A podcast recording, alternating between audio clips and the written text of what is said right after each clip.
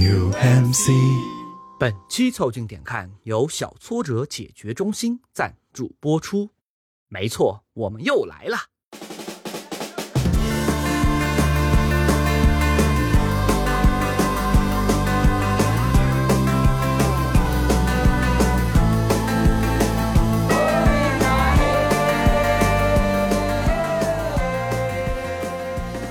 凑近点看，屁事没干。这是宇宙模特公司的三个小兄弟为你带来的一个向往摸鱼、寻找观点的都市生活观察播客。我是李挺，一个走向财年底的胖子。我是包江浩，一个年轻人。我是张科，澄清一下啊，我真的不是在休假。你们可以在各大播客平台、微信公众号关注、订阅“凑近点看”，这样你就不会错过我们的任何更新。如果听到什么地方让你脑洞大开、深以为然，也请别忘了为我们评论、转发，并且标记为喜欢的单集。如果周更的漫长等待会让你很想念我们，你还可以在 B 站、小红书、微信视频号、抖音搜索“凑近点看”找到我们，或者添加小助理的微信号拼音宇宙模特，加入到我们的听友群里来，快来玩吧！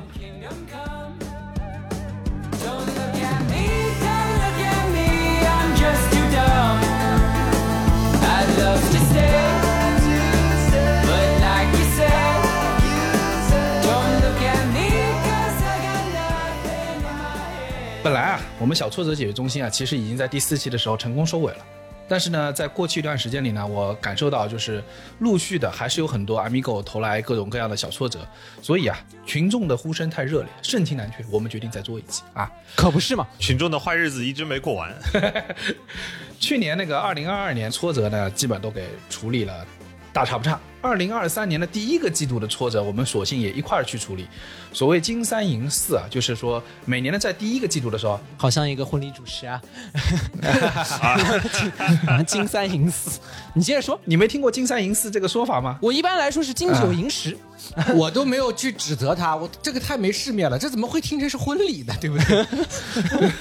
呃，对，就是这个问题。所谓现在金三银四这个意思，就是说每年在这个时候，就第一季度的结尾的这个时候，大多数都是我们春招啊、呃打绩效啊、发奖金啊、跳槽啊，可以说是一年里面总体上变动最多的时候。所以我们就今天的小挫折解决中心呢，我们聚焦在大家在职场中所遇到的那些小挫折。嗯，然后这也是我们第五期的小挫折解决中心，我们迎来了，又迎来了我们我台的里程碑人物啊！今天返场嘉宾是熊浩学长，有请。欢迎欢迎欢迎学长，哎呀，谢谢谢谢谢谢。我首先要问一个问题啊，我我看到这个里程碑人物，而且是又来了，啊，这个里程碑就太频繁了一点。呃，这个 mile milestone。往一厘米、一米和一公里都可以放，哎哎，以及以及，我记得我们上次录完这个小挫折中心，呃，陈明老师就来了嘛，对吧？对。那我既然是 milestone，、问题就来了，陈明老师是什么？Cornerstone，基石 是个红绿灯。OK，就是总是在一些特殊的时刻发出特殊意义的人，是吧？是的，是的。哎，我发现我们这个小挫折解决中心一共就请了三位嘉宾，这这三位嘉宾互相之间还会互相 battle 一下。哎，真的吗？上次陈明老师录完的时候，还特地问了一下我是不是录的比熊浩老师没那么啰嗦，还特地嘀咕了一句。哇，你这个还挑拨一下，我是没猜到的。我就是啰嗦。不是，我今天其实还是挺不一样的，因为今天是第一次，我跟学长其实两人是坐在一起在录节目。对的，对，然后今天你俩还是远程，但是我们是实现线下相见。这就意味着我们在录的时候可以喝茶。嗯，对，我们还可以做一些啊我们物理上的交互啊，你们就看看吧。哎呀，你不要摸学长呀！哎呀，你不要摸学长啊！这就是这就是播客的特点了，对不对对？是的，可以虚幻出一些相应的东西。然后等会儿他突然就说你俩打起来了，不是，我发现播客对神经病特别有有利啊。乱说乱讲不负责任。包家浩，快把裤子穿上，快把裤子穿上，那里不行。而且我觉得每一次学长来，我觉得有个很重要的点，是因为学长能够给我们带来一些你讲的那些话，说实话。不是我们在职场内，就是我们很多都是在呃，比如说金融职场，或者是说互联网职场内，我们会去想的话。嗯，我觉得这是一个很重要的点，就是我们有时候困在自己的那个场景里面啊，话语体系里头，对，对我们甚至会忘记掉世界上还有别的可能性。前两天我还在跟朋友讨论一个事儿，就是我发现，如果我们至始至终在现在这个互联网或者金融圈的这个非常高密度的工作环境中，我们和朋友的沟通啊，都会觉得有点无话可说。什么意思呢？就是我说的那些内容，我生活中接触最多的内容，都是我工作中的内容，而那个内容啊，呃，比较艰深或者比较内部，我觉得跟别人说的时候，他不足以与外人道。嗯，然后因此最终导致我们在沟通的时候，我经常看着别人，但我发现我好像不那么 talkative 了，不像以前那么 talkative。所以每次学长来的时候，我会觉得啊，又有这个想法，因为不然的话，我们会自始至终我们的思路在原来的那个路径中一直走，一直走，一直走，最终我们会忘记掉正常的思路是什么样的。就可以实现一定的迁移嘛。学长来了之后，就是因为对可以横跨很多的这个面向，所以说能实现一定的迁移，会让人在原来那个比较反复用力的方向改变一些发力的方式。对对，小包说的是个很正面的理解。我刚才听这段话，我有点害怕的。啊为什么呢？就是说，你看，这个李挺说他在他自己的专业领域待得久了之后，他就会形成一套娴熟的话语，嗯，以至于跟一般人一般人无法沟通了。我在我的专业里面待那么久，没有形成任何这种娴熟的内部话语，依然可以跟普通人正常的交流。竟然能和我们这三个土包子聊的 就有来有回。他实际上是在说我一点都不专业啊。还好我给他往回兜一下。对对，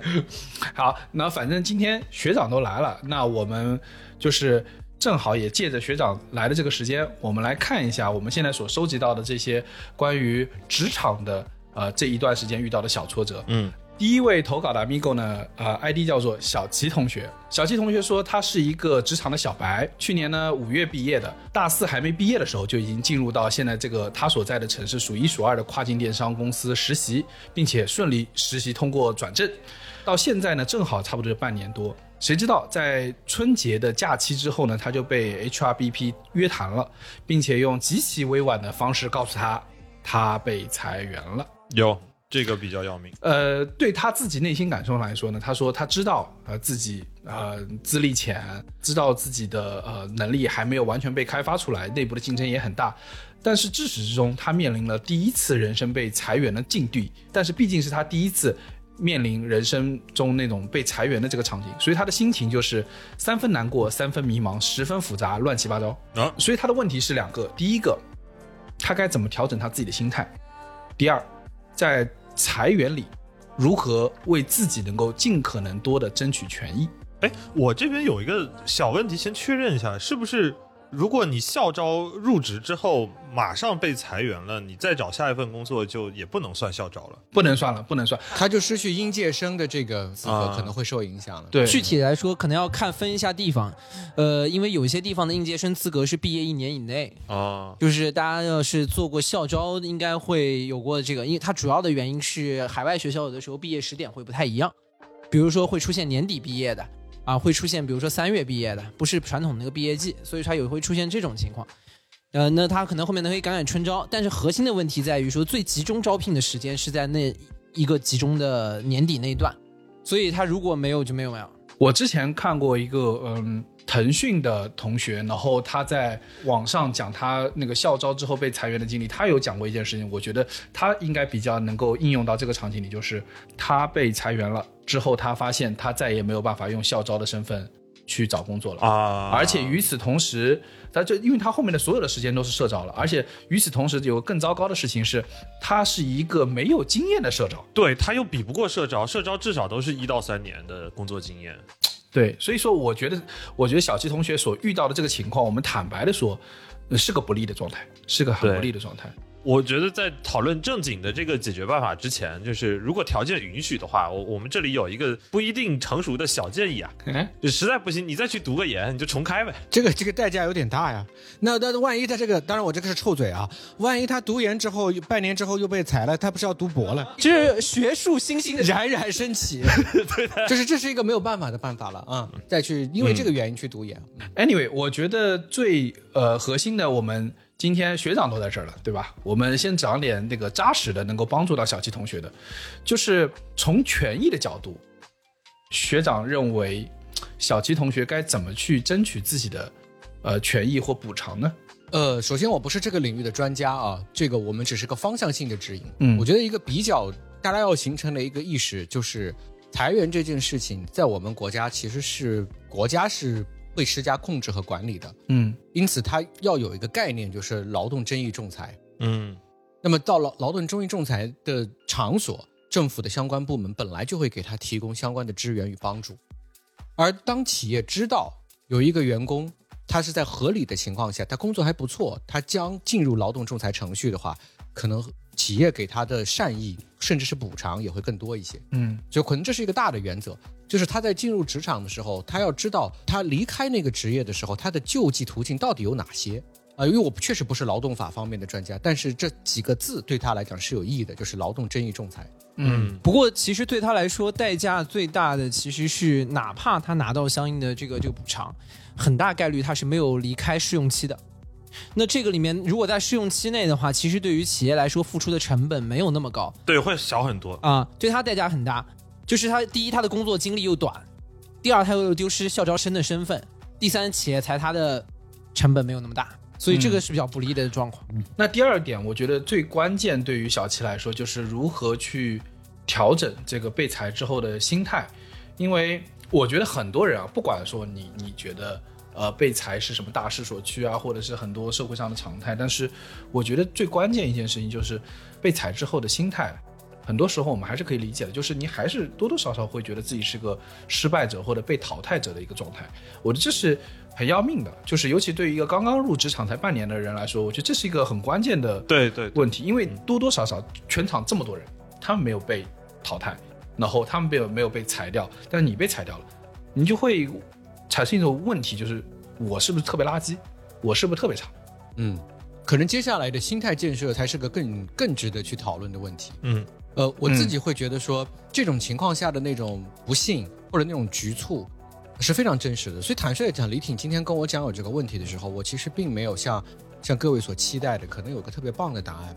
就是你想想看，他在一个对自己非常不利，相对来说对企业比较有利的时间被裁了以后，他将进入到这个职场的竞争中，去面对自自己愈发严苛的更大的不利，这个怎么办？嗯是吧？所以这个时候我们说的各种安慰，可能更多的只是安慰。但是刚才我跟李挺说，我根本不害怕这个问题，这个问题很难，甚至我在这个领域并不专业，但我依然有望给出一个不错的答案。你知道是为什么呢？因为小包的家里面有一本叫《答案之书》，就是正好放在我的面前，我因此呢，我今天的信心就非常的足，对不对？那我就让我们天灵灵地灵灵，那就我们来试一下，这仪式一般是这样的，学长，那我们现在应该怎么办呢？有请学长开示。我觉得首先第一件事情，就是要有很虔诚的心，把你的手放在答案之书上，怎么会干这个就虔诚的心？然后，然后你就要把这个问题想象成一股澎湃的能量，要注入到答案之书里。奔涌的海浪，好，那这位 Amigo 的问题我已经注入进去了，我现在就要打开它了。哎、我发现他他正在给我很强的那种回应，对，就是我的手开始 我的天开始有 电流，电流来来唱一打开。还是你有灵气啊！这些说的是啥？你离得太近，难以看清。哎，看，哎呀，我觉得哎呦，没有视频看不到我们的全貌，可能以为我早就选好的，这一切都是偶然。但这句话真的就是答案。这一段的遭遇，稍微把时间拉开一点的话，可能会变成另外的味道，就好像那个海南鸡饭一样的，啊，对吧？海南鸡饭在我的眼中，就只是米饭和鸡。对，但是换一个时间，换一个场地，今天小包请我一吃，他实在是太话痨了。他把那个海南鸡饭不就是米饭加鸡吗？对不对？又来了。不厌其烦的又讲了一遍。啊，回过头来吧，我我觉得当人生遭遇很大的意外挫败的时候，可能真真正正的是要寻找到一个意义的起点，不是意义，而是意义的起点。嗯就是有一个意义的起点，让自己获得对这个问题新的解释。其实这个答案之书这个东西，我觉得更多的是我们更多是在说笑了。但是即使我们随意的翻开它，我们也会看到一个重新解释这一切的意义起点。嗯所以可能，我觉得可能对于这个 Omigo 来讲，可能真正问重要的问题不是获得一个完整且自洽的解释，而是先获得一个意义的起点，让这个起点像种子一样，然后逐渐逐渐让它再生发完全。可能这个是对我们特别遭遇到的打击的时候，一个相对来说既有躲闪，但同时也有治愈意义的方法。就刚才那句话，其实还真的蛮蛮有思考的。不是这本书里面哪句话没有思考啊？他把所有值得思考的话 写成了一本书。对，现在就是问题，就是学长刚才离耶稣就一步之遥了，我正准备布道呢，他说没有没有没有，我 这个水我也是临时拿了一个酒换的。骗骗你们的，为什么红海会开？因为我给把水抽走了。对然后说回来，就是呃，其实所谓的离得太近太远，就是好多人在我们遇到挫折的时候会陷到里头。那我们展开说一下这个陷到里头的这个概念，它的画面是什么呢？就是你找不到去翻开新的一页的动机，嗯，就你长期就陷在了。哦，我今天好惨，我昨天好惨。你到第三天，你还想着前天特别惨的事情，你没有再往前走的一个动机。其实有了动机之后的意义，你自然是会去找到的。但是首先是你要从那里头脱离出来。那如果你现在里头，你的脑子里头一片空白，想不到有什么问题的时候怎么办？从刚才的学长的行为里头就很好的诠释了。你哪怕随便翻一下答案之书，可能都会是一个没有办法的，但是抓阄也能让你抓出来新的意义的一个起点。但其实很多人可能他会忽略到去找起点的这个动机。我是觉得在这个里面，大家也都知道，就是有很多你一般觉得这事儿绝对过不去了的那些事儿，后来也都过去了。对，但是我实话说呢，可以给他去说一个具体的我身边发生的故事，我觉得可能某种情况上面能开解他。第一是真发生的，第二是我周围也遇到过有人在校招去了不久之后，被迫离开自己之前校招去的很理想的一个公司。呃，我不知道大家在大概几年前有没有印象啊？有一家电子厂当时出现了个状况，叫拥抱变化。啊，啊，嗯当时的拥抱变化，这一拥抱呢，就导致嗯这家大厂那一届的应届生基本就全部都不要，而且其实应该是很多很优秀的应届生都面临了这个情况。后来我这个朋友他去了什么地方呢？就是当时在他去抉择他两个 offer 里面要去选哪个的时候，他还有一个就是可能第二的选项，这个排在第二的选项是他也很喜欢的一个团队，在另外一家公司，然后他跟他们的关系也相处的很好，包括他之前选择去他之前的第一家大厂的时候，还受到了极大的这部分的挽留。后面他那份 offer 被拒掉之后，他又回过去又问他之前的那个团队，他实习的那个团队说，我还有可能就是来你们这儿吗？受到了很欢迎的接纳。嗯，就是说，哎，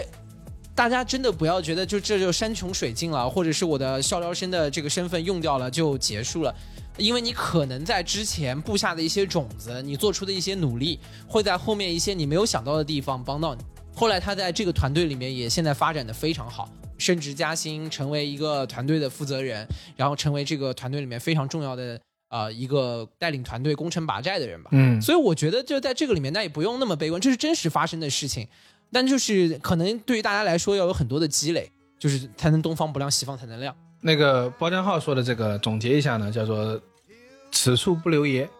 自有留爷处处啊”啊对。的，处处不留爷，爷就投八路。党和国家始终关心着你们的。我考公去了，我考公去了。可以的，可以的，可以的。就是之前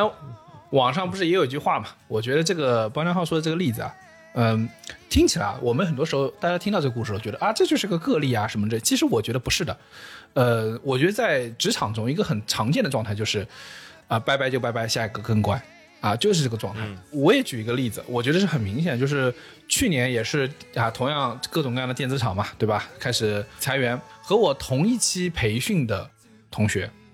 就是我们在一起接受那个企业培训的，裁光了，就没几个了。然后你是最后的生还者，呃，就还有几个说生还者，还有几个啊，对的，这种叫硕果仅存。硕啊，对，啊是挺硕的，留留了颗最胖的，留了颗最胖的。你是只硕鼠，我看你是。然后在那个之后呢，他正好遇上了就是另外一家电子厂的那个海外电商的拓展业务。啊然后他就去到了那个业务哎，发现突然在那个业务内，他感受到了两个事情是最直观的。第一个是，哎呀，这家电子厂可真高级啊！大家有这么多数据化驱动的方法，和我们原来那种啊人工用的方法好好不一样啊，好高级。他很开心，因为他觉得呃进到了更有效率的一个工作环境中。第二个呢，嗯，他因为在要做海外的电商，他对他没有具体的 base 的要求，所以说他可以有各种各样的工作地点的选择，啊，他可以去前线，他也甚至可以 from nowhere 的去到美国或者是欧洲、法国啊任何一个地方。就有很多外派出差的机会了。不不不，他不是外派出差机，因为他是可以允许他自由选择自己的 base，所以说他想在哪儿在哪儿，他只要那很好啊，交付工作就行了。那呃，换言之，这个对他而言是他更理想的工作状态，而不是他在原来那种电子厂可以实现的。所以说，在此之前他根本不猜不到。那放到这个呃题里面，我觉得小齐同学所面临的这个题，我觉得有一个很重要的点，就是学长刚才在翻开那本时候，让我也有同样的感受，就是有时候啊，我们的确看得太近了，凑得太近了。啊，这就不能凑近点看。对，对对对，对的，我是觉得我们是有时候是需要把自己和此时此刻的距离拉开的。就是我们在二十岁的时候第一次失恋，对吧？啊，高考失利，或者是呃什么第一次被裁员等等的很多一些事情，都会让我们觉得天塌下来了。嗯，我觉得他这这种感受是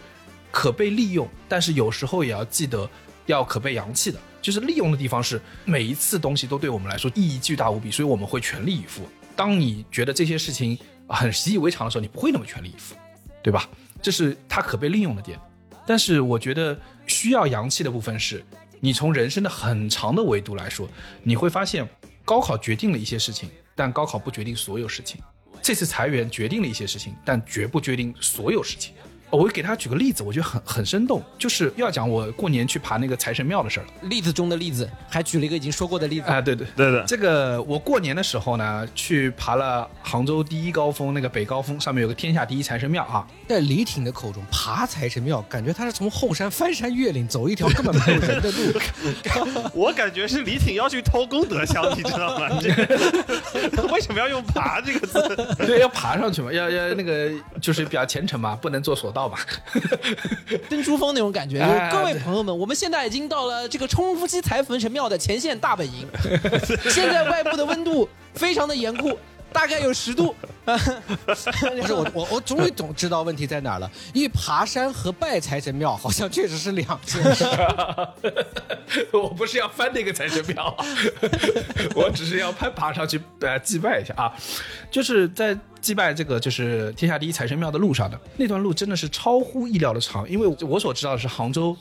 地界上那个庙最高也就三百米，对吧？海拔也就三百米，没多少高，但是爬的路上会觉得。永无止境，尤其是你爬到第一段，嗯，你觉得已经精疲力尽了，然后上面那个下来一个人跟你说，属于他的感受。啊，对对对，爬财神庙觉得永远到不了，上不去啥杭州那个财神庙，我坐缆车一会儿就到了。财神说：“我之所以设缆车，就是为了让你们做的，这样我可以赚钱。你非爬这么抠门我跟你说，你就不能发财。哇，学长，你知不知道李挺上一期说这个故事的时候多么真是感同身受他？说，他说他爸爬上去的时候嘴都发白了。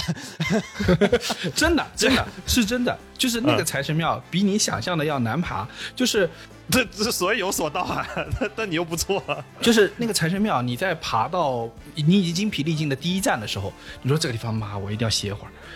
啊，然后累得不行，然后山上有人下来了，然后你就想问他说，说哎哎，那个这个师傅问一下，那个上面还要再走多久？就我已经爬了大概三十多分钟了，我以为几分钟就到了，结果他说上面还要一小时。我当时就崩了，你知道吧？当时就崩了，我就觉得爬不了了。那个山上下来这位呢，他也比较善良，他就是鼓励了我一下，他说：“哎，一个小时嘛，你努力一下，可能年轻力壮，四十分钟也能爬到。”好好，我听了他，然后我再爬，爬到第二段，我又大概花了三十多分钟，到了个亭子里面，然后那个亭子里面全是休息的人，上上上下下人都有，然后我已经累得完全不行，那个腿已经开始发抖了。啊，我就问旁边那个上面又下来一个大爷，然后我问他说：“大爷，上面到底还有多久？” 大爷说还有两个小时，你走反了。这个时候你心情就更差了。大爷说百度地图标错了，这个山上没有财神庙。财 财神庙 在另外一个上面是送子观音，爬错了，财神庙在隔壁那栋呢。因为你知道那那天是年初一，杭州是那个阴雨天，一片大雾，你根本看不见任何呃上面那个山上的样子是什么样，所以你只能埋头接着往上爬。然后那个那个师傅又跟你说，他说啊、你这吧大概呃，还有四十分钟吧。我说怎么还有十四分钟？我当时就已经崩溃了，我觉得完了，我肯定爬不上去了。嗯，呃，但是呢，就是我看到就是剩下在那个庙里待了一会儿人，最后大家都还往上去，我就啊，算算算算算算算，走走走走走，就走上去了。大概过了，呃也可能再过三十分钟吧，反正差不多我就爬到了。嗯，爬完之后，我感受到一个很强烈的事情，就是你整个人都升华了。你在爬的每一个每一个节点，你都觉得不行了，这个节点都对我太严重了，我体力已经耗完了。但你爬完之后往回看，你会发现也也还好吧。中间那个第一档就实在不算什么，呃，第二个终点的时候都不应该算太远，还到最后还有很远的路呢。然后，但你爬完了之后，发现前面两个难点都不算太难，所以我觉得就是刚才学长那个翻出那一页，我觉得最关键的一个问题就是，你只把你的头埋在此时此刻，你会觉得你这个坎可能过不去。但如果你放远了看，在你人生的很长维度上，这过去的半年，然后遭遇了裁员，没什么大不了的，峰回路转可能就在后面。嗯我的感觉啊，就是刚才我们聊完第一个问题，呃，如果稍微回顾一下，大概是几个我们可能提供给他的小药方，其实真的是谈不上能够解决这个问题。这个问题对于二十几岁刚刚毕业的年轻生命来讲，其实挺沉重的，真的。我其实没有那么潇洒，我我不敢想说，我如果在那个现场，我接下来居然要跟已经有工作经验的人去竞争，我的心态依然是平和的。但是我们能够尽力提供的，我觉得第一就是快速找到一个意义的新支点，然后能跟过去产生一种能断的隔离。第二个就是凑近点看，看自己曾经的善意是不是积累下了一些新的机缘，去用这些机缘，不要客气。我在这家公司被折断了，但是我在另外一些公司的实习，如果是友善的，其实可以放弃你的旗帜去召唤另外一个机会。第三就是尽快的重新开始，去用开放性去给予新的可能。呃，也许换了一个公司，那个岗位，它的效果更好。那最后呢，就是别去拜什么财神庙，啊，啊对确实，就算要拜呢，有缆车也不要在那硬凹，就是能坐缆车的时候呢，还是要相信人类科技的进步。对对对，拥抱科技，拥抱科技。你你知道为什么我对这个李挺的这个例子没有什么感触吗？因为我觉得他讲那么久，后面应该是憋个大招的呀。结果虽然并没有，他其实想告诉你说，我已经拜过，今年我要发财了。你就 For your information，在拜完财神庙下来的时候，我爸发了条朋友圈，因为他不是跟我一起上去嘛，啊，大招在这儿，发朋友圈说，从今天起，我决确定把我的财产都给我儿子。不是的，他是这样的，他虽然嘴唇发了有点有点发白，对吧？但是他还一直保持那个比较冷静和那个就是面无一切的的这个表情。嗯然后发了条朋友圈，说想不到我六十岁了，在大年的第一天还能登上杭州的最高峰。嗯，看起来这财神庙也不灵啊。你看那个三十多岁的人，都爬不上来，他想想说这个意思。我觉得小包的那个故事算是翻上一个大招，就是说最后，呃，李挺和父亲一起爬，对然后父亲接下来说财产全给你了。对，这意味着什么呢？呃这意味着嘴白了以后，真的会做出一些歇斯底里的事儿。哎，我我最后问一个问题，李铁，万一今年要是财神庙显灵，你还愿的时候要再爬一趟吗？我可以爬，他显灵我爬呀，你还是用爬的是吗？不是江科这个问题也是让我非常不爽的，就是显灵了你都不爬，你说是没显灵你还爬不爬？说显灵了你都不爬，对的，不是显灵了，李挺，你要告诉我这个财神庙在哪里？显灵了以后，李挺会带着所有人去爬，李挺会带我们这个节目上过的所有嘉宾一起爬。回到那个小齐同学的问题啊，最后其实我我想和小齐同学说一个我自己在那个电子厂里的一个感受，就是最后在一个组织内经常会被优化和毕业的是呃校招的同学，完全不是因为他不优秀，完全不是因为他呃没有潜力去做更多的事情，而更多的是因为他在组织内的没有那么多盘根错节，而裁掉他对于组织而言成本比较小。好的，知道了，我知道你想裁你领导了，我们都听到了。好的，不是说有进步的时候内部复盘，有有挫折的时候外部归因嘛？哎，就这个意思，是不是？是不是？是不哎，是？是的，是的，是的，是的。Always day one 嘛，朋友们。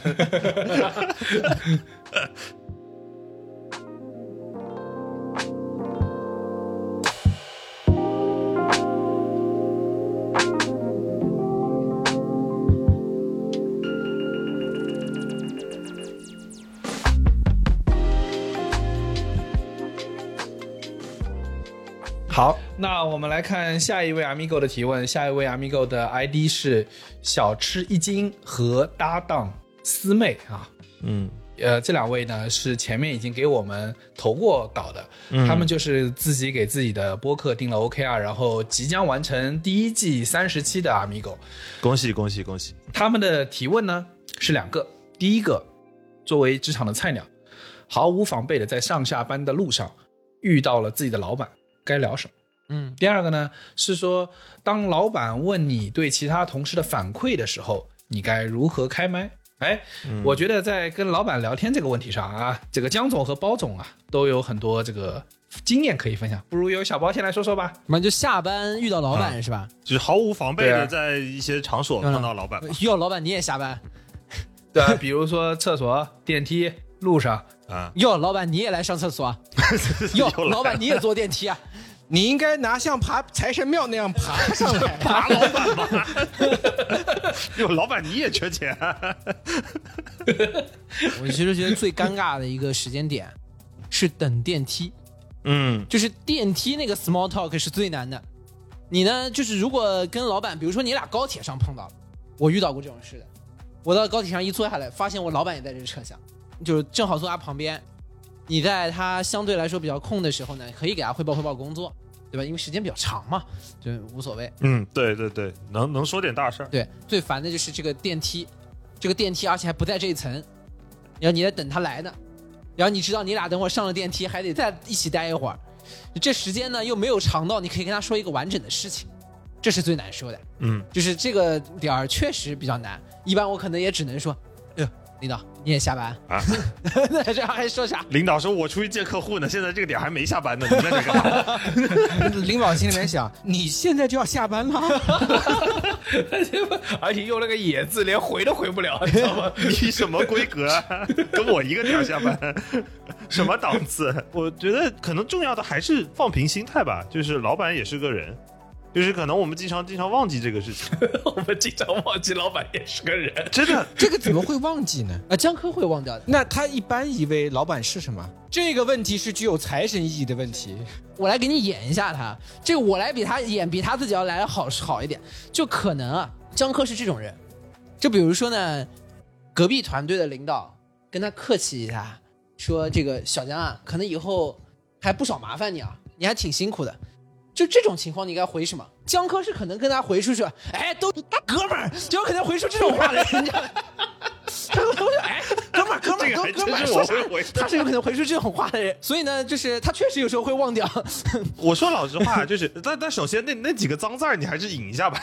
还是引一下稍微有点礼貌一点。但是确实你是有时候要稍微放平一点心态，就是可能老板他也是个普通人，所以也可能会跟你是做朋友，也可能跟你不会做朋友。嗯，但是你就是该说什么就正常说什么，如果没话说呢，你就不说。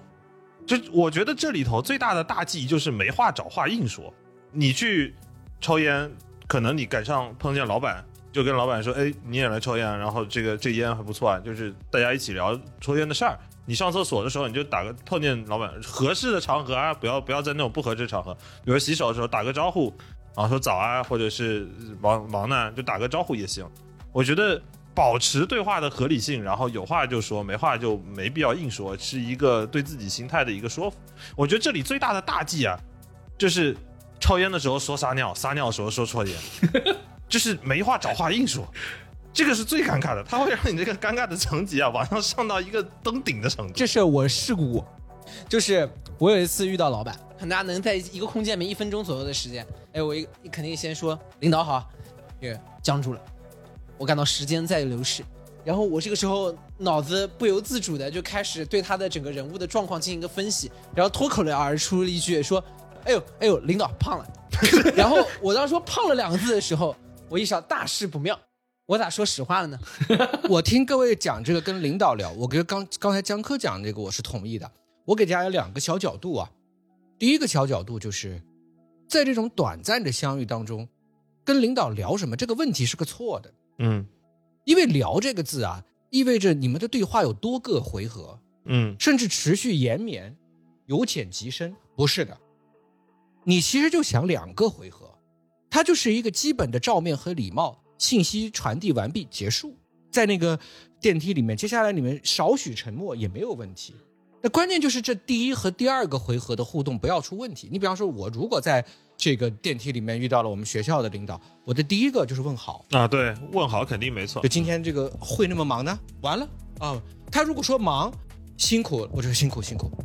他如果说我今天来不是开会，我说上课呢，就是这么简单的两三个回合，把那个画面当中的人不要扮成僵硬的，就 OK。这是第一。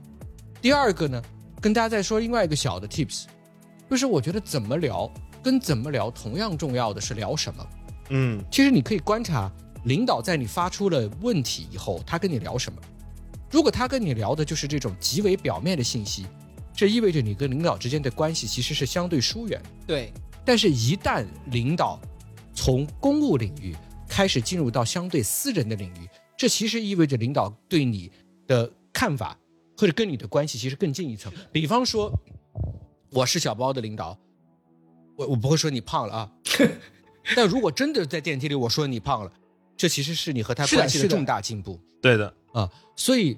去思考怎么聊。我觉得另外一个问题，其实你把自己放在一个观察者的位置上，你去看领导跟你聊什么，我觉得这是一个很有趣的人际关系的观测点。嗯学长说这个点我特别认同。其实有的时候是你问完好之后啊，是把这个球传给领导的，看领导这个球怎么发，他可以自己拿着，就大家就沉默，那就沉默，那没没有关系，自己拿着。揣兜里了。然后，然后你说，然后你说你当时发球呀，你当时发球了，感觉领导的手很闲，不是你这个球传给他，他自己拿着也就拿着。但是重点是，如果领导把这球发回来，领导，我们这踢的是足球啊。手球，手我想到说我守门员，就是如果是学长这种情况，就是说他把它发回来，他确实有的时候会说说，哎，你今天是啥状况？然后可能会说你是不是最近在加班啊？是吧？哎，这个就说明他有跟你嗯交谈的欲望，那你就该跟他聊啥聊啥，这个是经常会有的。还有一个呢，实在这个不太行，最肤浅的一些一些方法，夸一夸总会嘛。我那是错误示范是吧？对你反过来就是对的，总会先说瘦了。夸一夸粉面的李挺，呃，就是对，就李总，最近气色不错啊。李挺现在球在你手上，再接着夸，这种领导我没有见过，特别是如果电梯还有别人，我觉得这个领导简直是个神经病啊！你再夸两句，我就把球给你。这董卓好难伺候啊。不是，一般来说是这样的，就是包括还有有的是什么呢？呃，我我切实发生过的，就有一天我遇到一个领导，他那天突然打了一条红领带，然后我就夸了句，哎呦，我说就是某某总，就是你这个新领带还挺漂亮的，之前没看你戴过。等一下，这个这个非常抱歉啊，啊这个勾起了我一些尘封的回忆啊。就是当年我学雅思的时候，我记得我的雅思老师曾经说过，你进到考场中口语考试，看见考官实在没有话说，就说 What a beautiful tie 啊。然后我那次夸完了之后吧，然后我还跟他交谈了一下他这个领带这是哪买的，去？然后后来我下次又遇到他，他那天没打领带，然后那天没打领带之后呢，我就哎，你这个扣子不错，对 领导，你这衬衫不错。然后，哎，他后来就说，哎，对我女儿在国外给我买的，然后我就发，好用，好用，这张。啊然，后你下面就可以问他了嘛，这个话题就打开了。他把他自己的，因为我觉得夸赞别人是很容易让别人把那个自己的戒备心以及把自己呃一些比较 personal 的内容可以拿出来。这样的，比如说他刚才小包夸说，呃，这个衬衫不错，他说，哎，我女儿国外给我买，顺着这个话，那就可以稍稍聊一点，比如，哎，你女儿在在哪个国家啊上？学啊？什么的？对啊，这就有问题的。啊其实这个其实是让领导开球的一个动作，就是你开始传个球，看他去做什么。他如果要想跟你来回传几下，他一定会给你一个话口传下去的。呃，对，其实我们对就刚才聊到这个点，我们对称赞这件事情，其实中国人不是特别擅长。嗯我觉得我们还是应该多鼓励的。我觉得它有两个意义，第一个意义就是称赞是被肯定，实际上是人的基本需求。我们不要以为基本需求就只有吃喝拉撒，基本需求包括自己人格向上的某种光亮被对方清晰捕捉。第二点呢，就是夸赞对于真正夸的那个人，其实是要调动他生命的某种敏锐性。嗯，嗯对就是对对，你要发现别人生活中的某种美好。我我们在这个冲突解决里面，这是我们的一个要求，就是你要去，我们叫 appreciate，去去赏识当事人。我曾经有在学的时候，我有一个问题，就是说，如果当事人在你的面前打起来了，你怎么 appreciate？打得好，这 好就你看你这几下子啊，肯定是练过的，这没经过训练，做不出你这个裸脚动作。呃，对，不要不要听小包下去啊。好好，我胡说八道。虽然你这样一讲，就显得我接下来讲的也有点像瞎扯啊，就是什么呢？就是称赞他们在前面互动的过程中，那么长时间其实都保持着理性，啊，对，只是在这一个瞬间中有一点绷不住了。好，是大家记得这这是正版的，这是正解，我刚刚那是错误示范。But anyway，我的 point 就是说，称赞这件事情既是可以开启一个更有信息量的话题，同时它可以满足对方的一种基本的人格需要。与此同时，它还可以锻炼我们对别人观察和理解的敏锐度。所以这是一个值得练习的技能，它也可以在你跟领导刚刚相遇的时候发挥很好的化学作用。嗯嗯，这个过程里面，核心的逻辑就在于把不要把大家太搞得过于夸张，然后更多的时候把主动权可以给到对方，看对方是一个什么样的状态，他今天有没有心情多聊几句。嗯，既然是有希望能得到对方的肯定或者是认可，那你可能更主动的去夸赞对方啊，对吧？因为你见到领导，你肯定是希望他认可你嘛，你不可能说今天我就是希望，嘿，我就给你找点事儿，那 这种情况比较少啊。嗯啊，那你就就多多先夸赞对方嘛，往往就应该能开启一个还比较顺利的沟通。如果我们在跟老板的这种对话中，我们需要通过比如说夸赞的方式，我们可以去实现呃打开一点点对方的这个话匣之后，我觉得比较难的反倒是这这两位问的下一个问题，就是老板问你对其他同事的反馈，你该怎么开麦？我的这题的确是难。嗯，哎，这个我还在职场的呃真实体验里头，我经常会碰见，可能也跟我工作对接的业务方比较多，确实，当比如 A 跟我问起了我对 B 的看法的时候，呃，一下还真不知道该怎么说。呃，你们其实平常评三六零的时候，你们是怎么写的？三六零我觉得不一样，为什么？因为三六零你是能看见他有一个比较完整的总结，说他去年做了什么事儿，你可以针对其中你跟他的配合比较详细的一些地方更容易实事求是一些。嗯，对，但是如果说今天就是突然有一个可能其他部门的嗯老板级的人物来问你对于你的一个对接同事的反馈的时候，你一时是不知道从何说起的，你也不知道他问你的这个事情的背景是什么，所以可能我自己感觉这件事情的回复体验上来讲，其实是比较难的。我有一个小想法啊，你我也没上过班，坦率讲，令人艳羡。啊，就我那个班不是你们意义上的那个班啊，对，但是就是我的感觉是，可能就要跟老板稍微稍微对齐一下，比方说您是指哪一方面，或者说您是在什么样的情境下需要我提供信息？您是指团队合作、项目完成，还是指什么？可能把这个目标清晰化了之后，你针对性的给予要好说一点。其实这种情况呢，第一是明确需求，框定范围。这个框定的范围呢，更核心的点在于说，方便于你后面能找到更客观的角度。因为当一个问题问得很大的时候呢，你就很容易说成“我觉得”，“我觉得”，“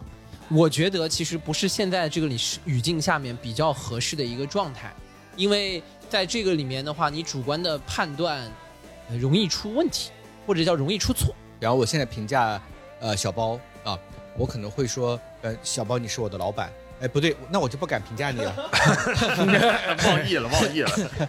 我跟小包汇报我评价江科啊，假如是这种情况，嗯我可能就会说，呃，我可能在工作过程当中，我是一个协作效率要求比较高的人，所以回东西会比较快，啊、所以我也期待我的伙伴回东西比较快。坦率讲，这也不是一个哪种快和就不一定好啊，这个可能在别人的眼中其实太操切了。但是如果我我给江科一个建议的话，我是期待他在未来的跟我的互动当中，他的效率回复我东西能够更快一点。嗯，怎么感觉我被人说真话了？学长很有洞察。对的 感觉被戳中了呀。所以稍微总结一下呢，就是明确领导的预期、要求、方向，到底是在哪个领域需要何种信息，做出何种评价。另外一个可能还是需要把我的感受跟我的标准一并和盘托出，嗯，而不是去一种指责和抱怨的角度。指责和抱怨的角度就会说成，哎，我觉得吧，江科这个人啊，回东西就是拖，哎，这就不好了。对因为学长刚刚说那个当中有一个特别好的点，就是告诉他我的标准是什么样，在这个坐标系它属于你的我什么位置，但我的坐标系和我的这个标准，啊、不用是你的标准，对。但是我的这个坐标系可以给你看一下，对嗯，我这个嗯标准是可以根据领导的要求再做调整的。嗯，那领导就会说，哎呀，其实快不是我们特别关心的，呃，领导其实是有余地，而我也有余地。我这边可以稍微再补充一下，可能在展示这个坐标系的时候，我可能不一定是对的，但是可能我自己个人的体验就是先把先出标准或者先出一个相对总结性的结论给到来问你的领导，然后再聊具体的事儿，尽量不要出现倒挂，就是先说事儿。比如领导问你说你要评价一位同事，然后你先跟他说啊，我昨天在跟他做什么什么项目的时候，他好像效率不是特别高。因为这里会有一个什么问题呢？就是领导他可能对于他下属的或者他想要问的这位同事具体做的事情的权重，并不是那么详细的知晓的，所以有时候可能你给他举的可能是一个小事情的例子，有可能会被提问的人误会成为是一个很大件的事情被拖了。嗯，那这个时候，可能两边对于这件同样的一个评价的看法会造成一个不同的观念，所以可能先出结论或者先出一个概括性的坐标和标准，然后再出一些具体的事情去支撑，然后告诉这老板这个事情的大小，会让他有一个更完整和客观的认识。毕竟是来自大厂啊，这叫做金字塔原理小能手啊。对，所以我觉得，尤其是在回应老板对你，呃，就是这种对评价其他同事的这个点上，我觉得刚才大家说到的几个点，我觉得都是比较关键的。第一个是你能不能给出一个相应的坐标系，第二个是我觉得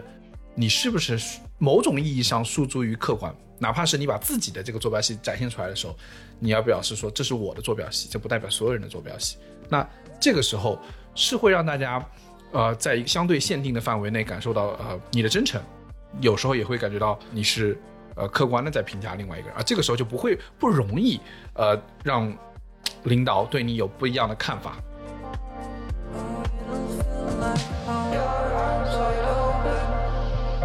I need your help, tell me you're coming back home. Oh, your arms wide open. I need your help. 来，我们来看下一位啊，阿米狗啊好，的，这位是 ID 叫做一个有点焦虑的 Taylor，他说他在宇宙厂的海外电商部，呃，这个电商部呢管理混乱，呃，老黄牛一人干两人的活，呃，想要配个实习生却被回绝了，还被老板说。呃，没有 high 抗那你这个工作这么累，是不是应该反省一下自己的工作效率等等？相比较那些汇报大王，却被老板夸情商非常高。他与此同时呢，在工作的困顿之中，他就想说有没有机会能做一下副业，然后分散一下自己的精力，比如短视频啊、配音啊、播客啊这些的。他在年前买了一些课学剪辑，刚学到几节，还没有上到呃很深的地步的时候，他就特别想知道我们在做播客的时候的那种心态和初衷。这个是不是你们三个人当中某一个人用小号投的稿？就给自己喂招是吧？给个递个话 口，主要是想再打一波广告。我们总结他的呃，就是 Taylor 同学的这个问题啊，基本上是两个。第一个就是，呃，我觉得是比较常见的，在混乱的这个管理状况下，职场老黄牛该怎么办？这个问题，我觉得对于很多人的感受上是一致的，就是我们做了这么多，似乎是不如团队里剩下更善于汇报的人，然后更善于向上管理的人，最终获得的利益更多。我觉得这是很多人的困扰。哎，我很想知道学长，如果从外面的视角来看这件事情，你是怎么理解的？呃，我觉得团队混乱的状况确实对于每一个人来讲是一个很大的负担，因为他其实不大知道他的反馈体系和评价标准是什么，以至于更容易出现做了很多，但是又觉得自己没有得到很公平的对待。呃，为什么呢？因为你不知道要往哪个方向用力，所以你都不知道自己打出的拳到底有没有击中靶心，对吧？但是如果一个组织的管理的标准相对清晰，内部的秩序相对完善，那么通常来讲，你会排除你事项的优先级，从而你知道什么是老板期待的靶心，然后击中靶心，然后获得相应的正反馈。所以我觉得他的焦虑问题在一定程度上是一个结构性问题，就是他正在为自己团队的某种混乱的状态承担他不需要去承担的某种责任。所以我自己的感觉是在这种情况下，他就做好自己，然后释放自己，可能是一个出路。呃，与其在这个过程当中在各个方面去用力，然后去在混乱中猜啊，也许老板要这个要那个，然后那些口才好的、向上会管理很好的同事又怎么样了？哎，不如把这个多余的时间把该做的事情做完，然后剩下的时间稍微的分配给生活。可能这可能是在这个混乱阶段的相处之道吧。但是，一旦这个混乱相对开始出现清晰，比方说派来新的头了，有新的标准了，我觉得他可以回归到一个相对清晰并且向上的积极的工作状态中。嗯我觉得在整个混乱的一个状态里面，至少自己能做的是把自己的那块工作就寻找一个清晰的路径。呃，当然我知道在整个大混乱的大背景里面肯定会很难，但比如说他说自己是一个老黄牛的状态，那肯定是投入了很多，觉得自己做了不少，也很辛苦，但是他的这个产出没有被老板得到非常多的认可。那其实，在这个时候可以反过来主动去问，当在接到任务和布被布置的时候，可以先去说，可能期望是用一个什么样的交付的质量啊？我大概是在什么时候以什么样的质量去完成这个相应的工作？如果大概这个事情说的比较清晰了之后的话，那可以给老板一个比较客观的预期，我大概在什么阶段可以去做到这个事情。嗯如果这个事情跟老板的预期是有差的，就因为跟大家刚刚说嘛，老板说，哎，你怎么就效率不高嘛？那如果这个当中是有差的，其实可以很清晰的去讲当中的点，在于说，因为我可能大概要去做哪些事情。那领导，你看在这些事情当中的话，可能是不是跟之前我们刚之前想的有一致或者不一致？嗯因为有可能你多做了一些动作，老板不知道你做了，而且他也觉得这个是没有必要的。所以你在这个时候，往往可以把你的这个工作的内容给规划的更加的清晰，并且给老板一个更直接的相应的反馈。我觉得在这个里面，可能某种程度可以改变老黄牛的一定相应的状态。小包刚刚讲这段，让我想起德鲁克的一个著名的管理学预言。他说，在路边有一个石匠，然后我们走过这个石匠的身旁，然后我们就问他你在做什么。这个时候，石匠会有三种回应。第一种，石匠说我在等五点钟下班。当一天和尚撞一天钟，多的一分的事儿我都不干，这是第一种石匠。第二个石匠，他指一指身后，他说：“你看到了吗？我正在修建这所大教堂。”这是第二个石匠。第三个石匠，他说：“我正在磨练自己的技艺，我要成为这世界上最优秀的石匠。”所以等点儿下班，修大教堂和磨练自己的技艺。德鲁克问：“哪一个员工会在你的组织内，在未来给你产生困扰？”我这个问题问过不同的人，嗯，三个问题都有答案。就是有的人认为就是第一个，有的认为是第二个，有的人是第三个。嗯但是大师的观点是什么？大师的观点是第三个。嗯他说什么呢？他说第一个人，第一种石匠，在所有的主子当中，他一定存在，你是杀不死的。所谓的二八定律。嗯嗯第二个人是最好的石匠，因为个人目标跟组织目标是对齐的。嗯第三个人是最糟糕的石匠，因为他拥有一个跟组织目标完全不一样的，但是却自我满足的自洽的目标。所以，我觉得小包刚才讲的那一点，就是当一个组织混乱的时候，可能在局势中的人就愈发的要主动的去向上对齐，就是到底做这个东西是为了干嘛，而不是埋头在那砌石头或者磨练自己的技艺。如果是在一个管理有效的组织当中，个人目标和组织目标是通过机制来对齐的。但是如果你混乱而缺乏这种机制，那就要生发出更多的主动性和主动与领导沟通对齐的意识。嗯对，而且我我觉得这边可以稍微再呃说的细节一点，因为这位朋友是在宇宙厂的海外电商部，那也是一个互联网的大厂。那这边的问题就在于说，可能你和老板的对齐是远远不够的，因为他既然提到了管理混乱，尤其又是在互联网的大厂，这种管理混乱可能不是你的加一或者加二造成的，它甚至有可能是在再往上层的管理都会有目标不明确的情况。他又要发表财神式发言了。他俩第一个今天说说，我觉得就应该裁掉一些领导，然后另外第二个表示，有的时候混乱都不是我的领导的混乱，是领导的领导的领导本身就已经混乱了。很多时候在互联网公司，因为组织变动和迭代快，我认为出现管理混乱，很多时候就是常态，很多时候就是常态。对对，这个是问题。我我甚至可以说的再极端一点，就是有很多种情况下，你这个部门的存在就是一个管理混乱的产物。嗯嗯，它甚至可能就不应该存在。是的，这个时候你的部门在做的 是这属于日常，大家把这个代码拉出来一看，全是 bug，但是跑起来了，但跑起来，对你也很困惑，对的但但跑起来了。对的，然后，但是这个时候你突然接到了个工作，说把它优化一下，这时候你愣住了，因为我连他怎么跑起来我也不是很清楚。对的所以这个就是问题。所以对齐可能不光光是跟老板对齐，有时候你要尽量的去找机会去看最核心的整体的部门或公司整体战略上面它的方向是什么，然后的去问你在上下对齐的时候，心里要有一个概念的是，你可能甚至可以去问一下你的老板说，我们做这个事情为什么？我们做这个事情为什么是为这个整体的公司的核心的目标和方向，我们在这里头扮演了什么角色？而祖宗家法不能变，对，如果大家都答不上来或者讲不清楚的话，朋友，你要想一下，就是这个管理的混乱，它可能就是你这个部门的宿命和天生的产物，因为你这个部门本身的合理性都不一定在管理层被想明白。那这个时候可能要么就是确实像学长说的，可能打敲二八定律下的敲一天和尚撞一天钟，是一个事实的一个自保的情况，可以让你很好的去分配你的心心情。另外一种就是你要尝试去思考一下公司整体的方向里头，你这个部门的价值，就不是你自己的价值和你自己工作价值，是你这个部门的价值是什么，然后适时的去找准部门的定位，让给自己的这些老黄牛的工作去找到合理的理由。如果实在再不行的话，朋友，该跳船的时候还是要看清楚救生艇在哪里的。哎，呃，我我其实非常赞同江科说的，就实在不行的时候，确实是该跳船的时候就跳船，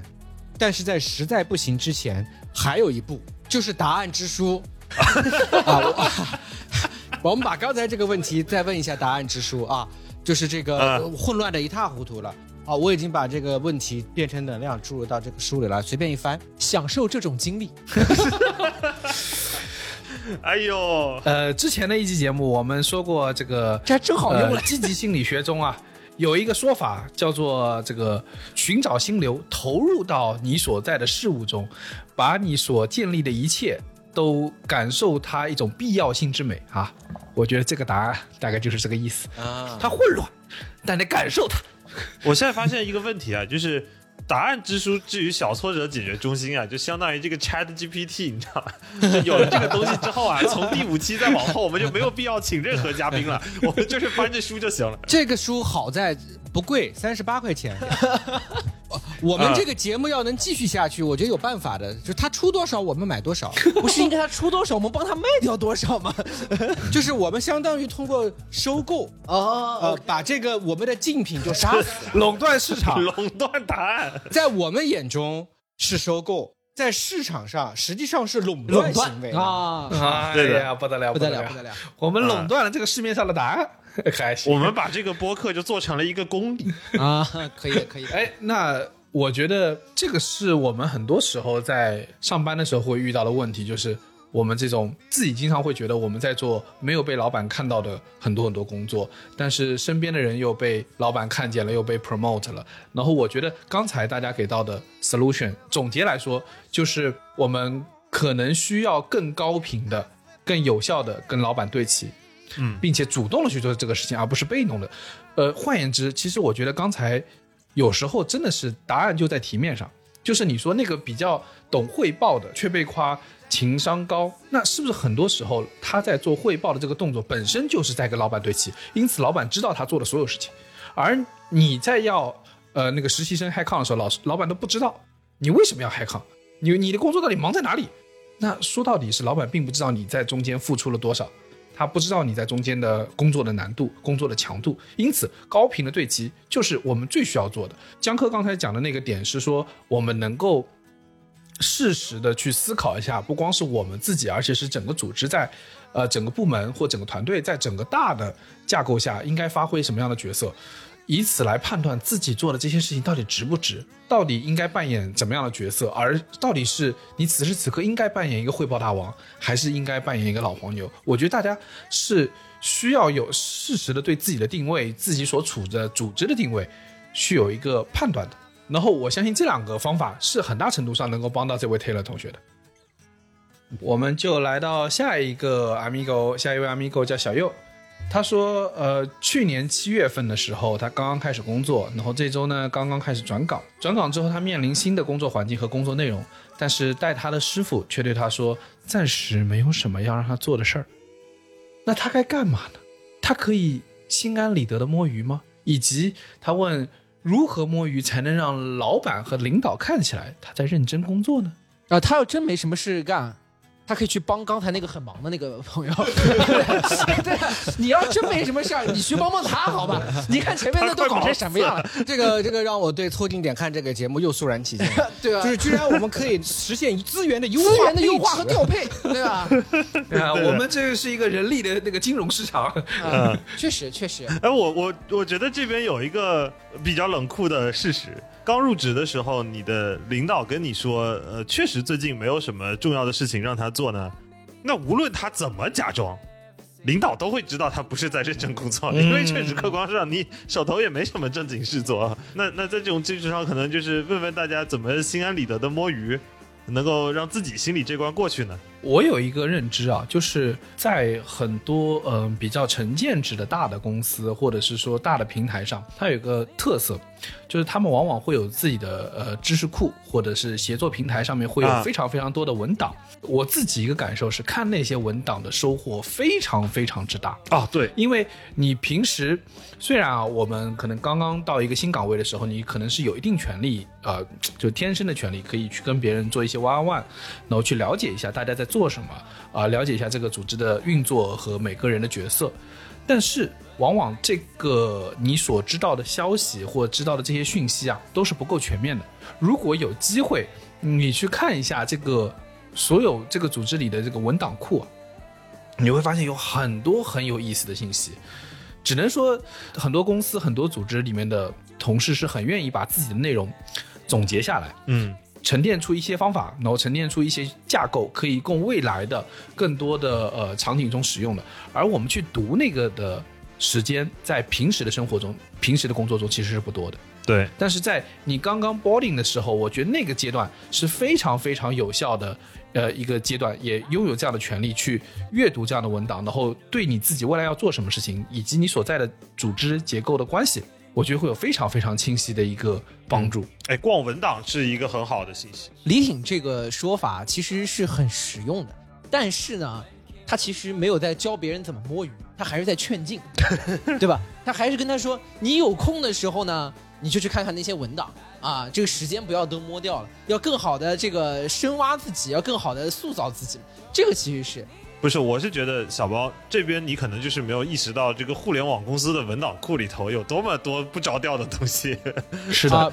比如呢你有时候是能看到一些坊间八卦出现在里头。啊，我举个例子，比如说呃，那又要做财神发言了。本来其实都没有任何风险，他要举个例子，是个 把老板的把老板的这个你说八卦举出来，说你看 我这里面共享文档还有老板的日记，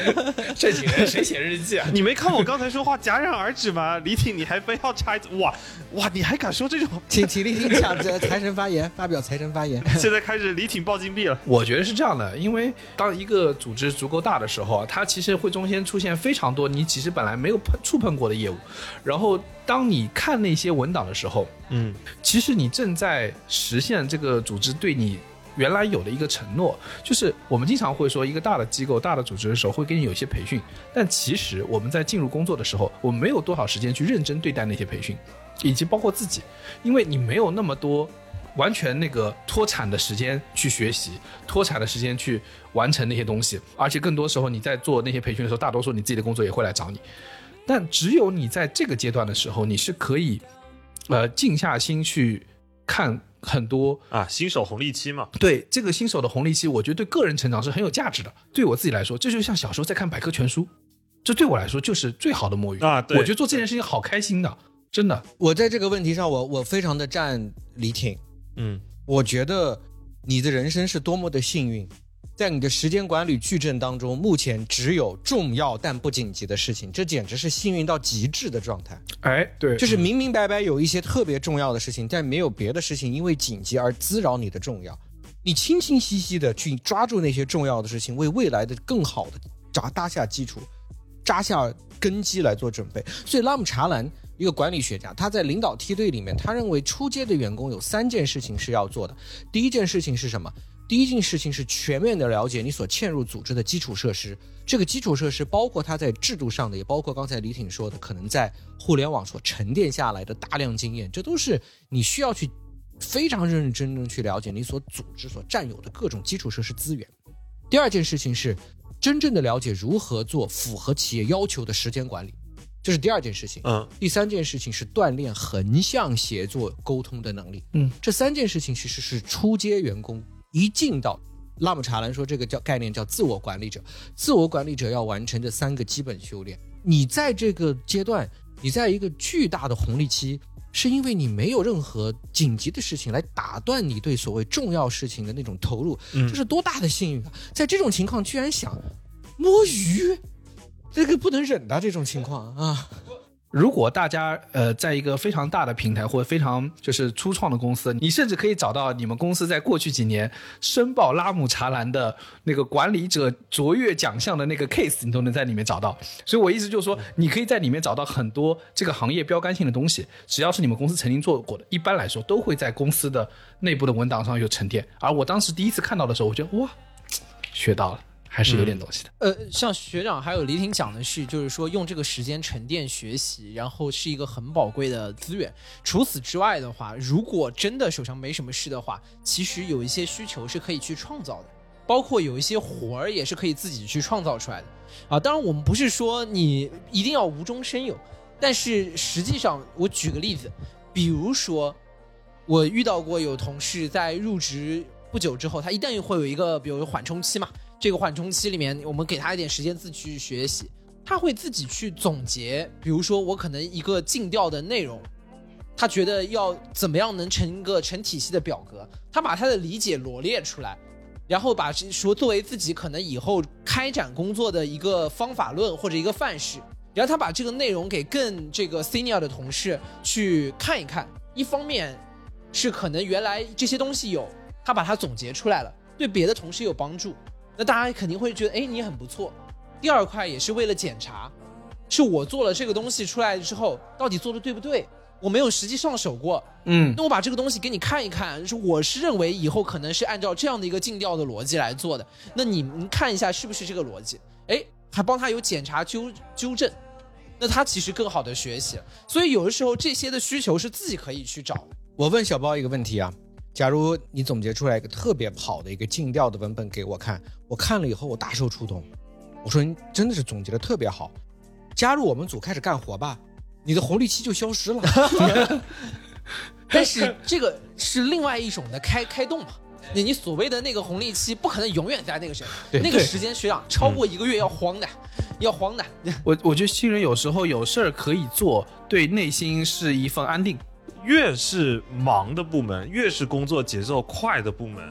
你越大概率加入的时候没事儿做。嗯没事儿做的原因，就是因为可能这个部门就是会忙到，尤其初创部门经常会有这个问题，就他会忙到他没有一个非常成体系的新人的呃培训文档或者培训的记录节奏。哦，对，这也就是为什么你老板可能近期会跟你说没有什么事情让他做，不是因为真的这个部门没有重要的事情做，是有可能大家是已经忙到了不知道怎么把这事情分给他，他能做的那个力度。这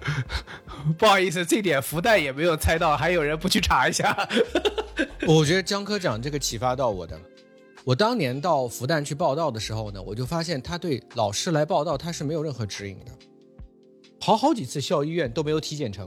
啊，呃，啊。因为什么呢？因为也没人告诉我校医院什么时候开，啊啊！不是去早了就是去晚了，就会去到那一天不体检，他他是网上没公示吗？可能是我没看见。如梦初醒，如 不是梦初。不是不是不是，你这个人太烦人了。这种东西难道不是应该发到我手上吗？确实应该是手册的，应该是有，对呀、应该是有因为我才来呀、对对不对？我要是都知道的话，我怎么会是才来的呢？这不是个悖论吗？对不对？哎，好，抛开我的愚蠢放到一边，暂时不说。我的 point 就是说，刚才江科说的这个有效的地方在于，如果你们公司非常忙，那业务部门没有能力去亲力亲为的去带一个新人，做一个 learning process。但一个真实的新人，他确实是在一个学生身份，像一个职场人的过渡中，你把这个过程记录下来，你把这个过程当中一个新人需要知道什么，哪些是关键节点，哪些是关键要素，怎么样能够跟这个组织发生咬合，快速的从一个等候状态进入到一个有产能的状态，你就把这个文件写出来，这个文件清清楚楚的放到你们的资源库当中，一定会对后来的伙伴们产生很大的帮助。对的，你这个你这个东西是真的是就积大功德的那种事情。我当时就想写一个，我跟你们说，我当时就想就想写一个帮助青年教师到复旦入职的指南，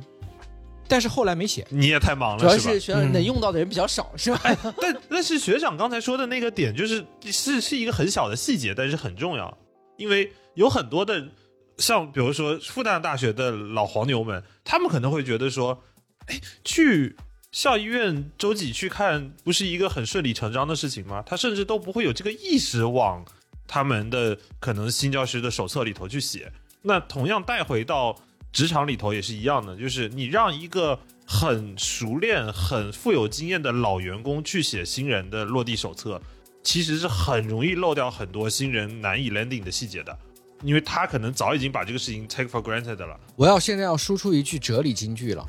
是这个答案之书里面绝对没有的，叫知道的人是不知道，不知道的人为什么不知道？因为知道是一种特别奇妙的转切，就是一旦知道了，就无法选择不知道了。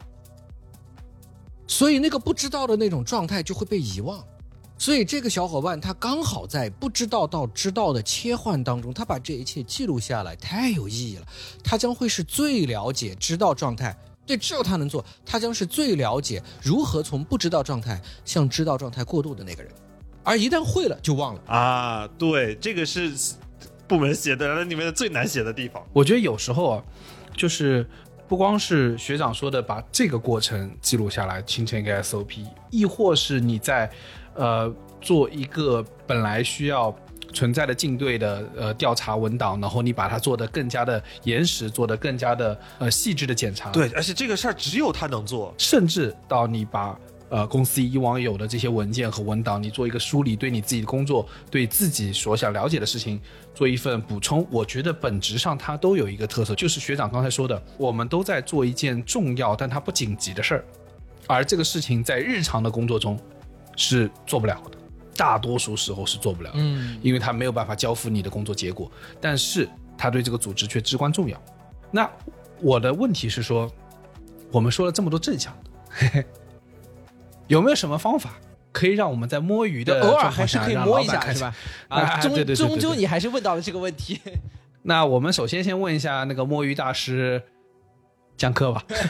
啊，我跟大家说，刚才在画面当中，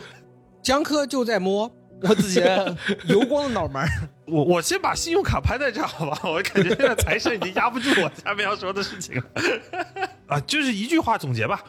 就能把 PDF 导成 Word 的，你就尽量导成 Word 看，好吧？能能转成 PDF 的，尽量用 PDF 看。看什么你自己想办法。哦，我明白了，你还是有点水平的 啊。哎，啊我没听懂。你你再说说，要能导成飞书的，那就更好；导成滴滴也可以，语雀也可以。能导成线上文档是最好。哎，还是那个问题，就是你我们重新审一下这个题啊。就是小月同学他问的是如何摸鱼才能让领导看起来认真工作呢？那么你首先要先问你自己的这个第一个问题是：真正认真工作的人，他们平时都在干什么？哎，或者翻译一下这句话，就是真正认真工作的人，他们的电脑桌面都是长什么样的？你要先了解这个问题之后，你才能知道说，那么我下面就要用类似的这个界面去呈现我想要去看的摸鱼内容。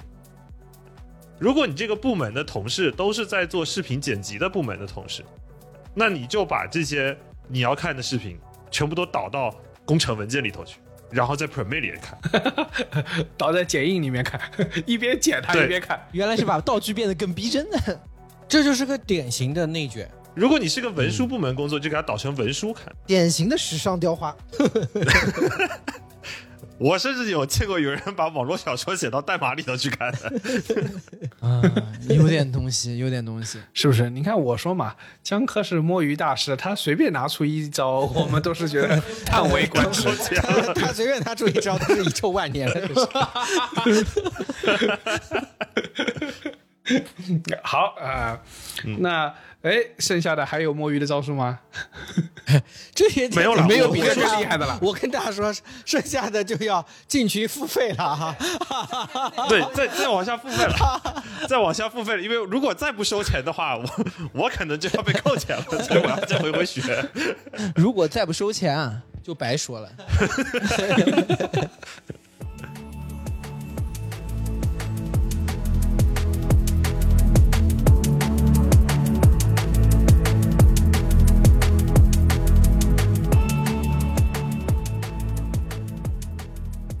那我们来看下一位 Amigo 啊、他提的问题。下一位 Amigo 的 ID 叫做珍珠，嗯，他说因为发展受阻，他在过去的呃最近一段时间，他转行到了一个薪资略有涨幅的创业小公司，也就是说，他之前是一个在一个比较大的呃平台或大厂，他没想到迎面而来的是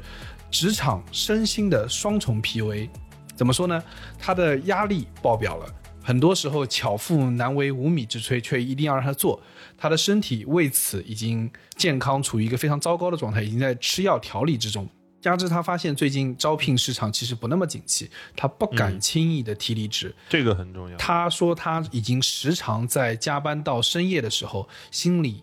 啊、濒临崩溃的状态。对当初的那个跳槽，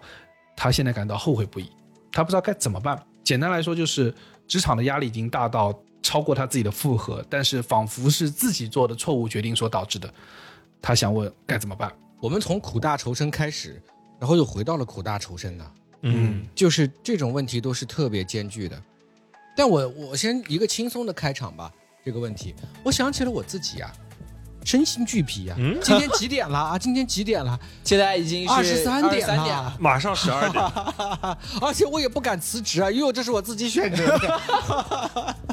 饭也没得吃，觉也没得睡。我自己有一个感受，我在听到这个嗯、珍珠同学的提问的时候，我有一个想法，我觉得一定要区分一种状态，这是非常坦诚的说，就是我之前有在跟江科聊这个问题的时候，他跟我说，现在的招聘市场的确是比较难的。呃，我觉得这是我们目前大家都能感受到的，所以我觉得要把它区分成两个状态。第一种是，如果是你此时此刻的生计比较难以维系的状态，是一种状态；另外呢，是如果你有空间的，啊、是可以喘口气的那个状态，是另外一种状态。我先说第二种啊，我的认知是，如果说你自己是具备条件的话，我建议你给自己有另外一种选择。为什么？因为我中间在你的题面上，我看到了一个核心的点，说你时常已经在加班的深夜，心里濒临崩溃。我认为这是一个非常非常不好的状态，而且在此之后，你说你对自己这个跳槽的决定感觉到后悔不已，我认为是你已经把很多的错误，很多的这一切的造成的原因归咎到自己身上，而我自己的感受是，这极有可能是下一步会引起你职场导致的抑郁症的一个前兆。是极有这种可能性的，因此我觉得在此此时此刻的状态下，你的薪资、发展、工作这一系列的事情，可能都没你的心理状况来的重要。对，如果你会出现到我不得不每天还要面临到加班到深夜，而我在那个状态下依旧会觉得有可能濒临崩溃的状态，我认为这个时候更好的方案应该是 take a gap。对，休息一段时间。李挺刚刚说有一个点是很对的，就是当自己遇到逆境的时候，当然如何去总结自己、深挖自己、去解决问题，这肯定是对的。嗯，但是并不是所有的遇到问题都是源于你做错了事。对，或者是因为你要负某种责任，在很多的时候，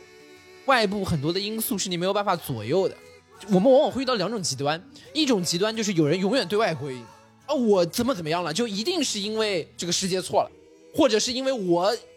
是就是比如说某一个种族、性别、肤色或者是什么样，对对对所以说我所有的问题都归到这个上面去，嗯，所以我自己的主观能动就是从来不经过任何的审查，这是很有问题的。但另外一种就是所有的问题都是我错了，我会因为我遇到的所有的问题而后悔，而想的是说我一如果我上一顿饭没有吃那半碗有机油饭，那一定就怎么怎么样了。所以说你要往这里面归因，那也是不对的。或者你说大家是去上个月啊，我就不应该跟谁谁谁吃个饭，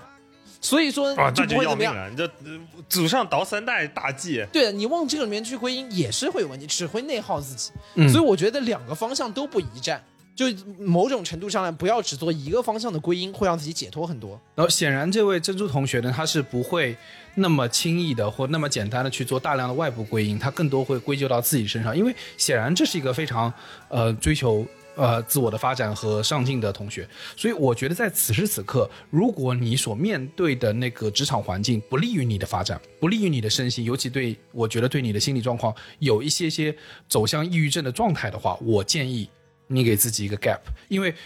你要知道，只有健康的身心才能让你走完更长的这个职业道路，而不是你此时此刻钻牛角尖在这一个工作上面。甚至我往下说，你说在原来的工作中你发展受阻了，所以因此你跳到了一个创业的小公司，你是希望有一份新的增长的。但如果这份新的增长没有出现呢，你是可以往后退一步的。所谓退一步海阔天空，如果你有时候退一退，你会发现这个世界其实有很多种选择，而不是这只有这一种选择可以在你面前。我有点乱，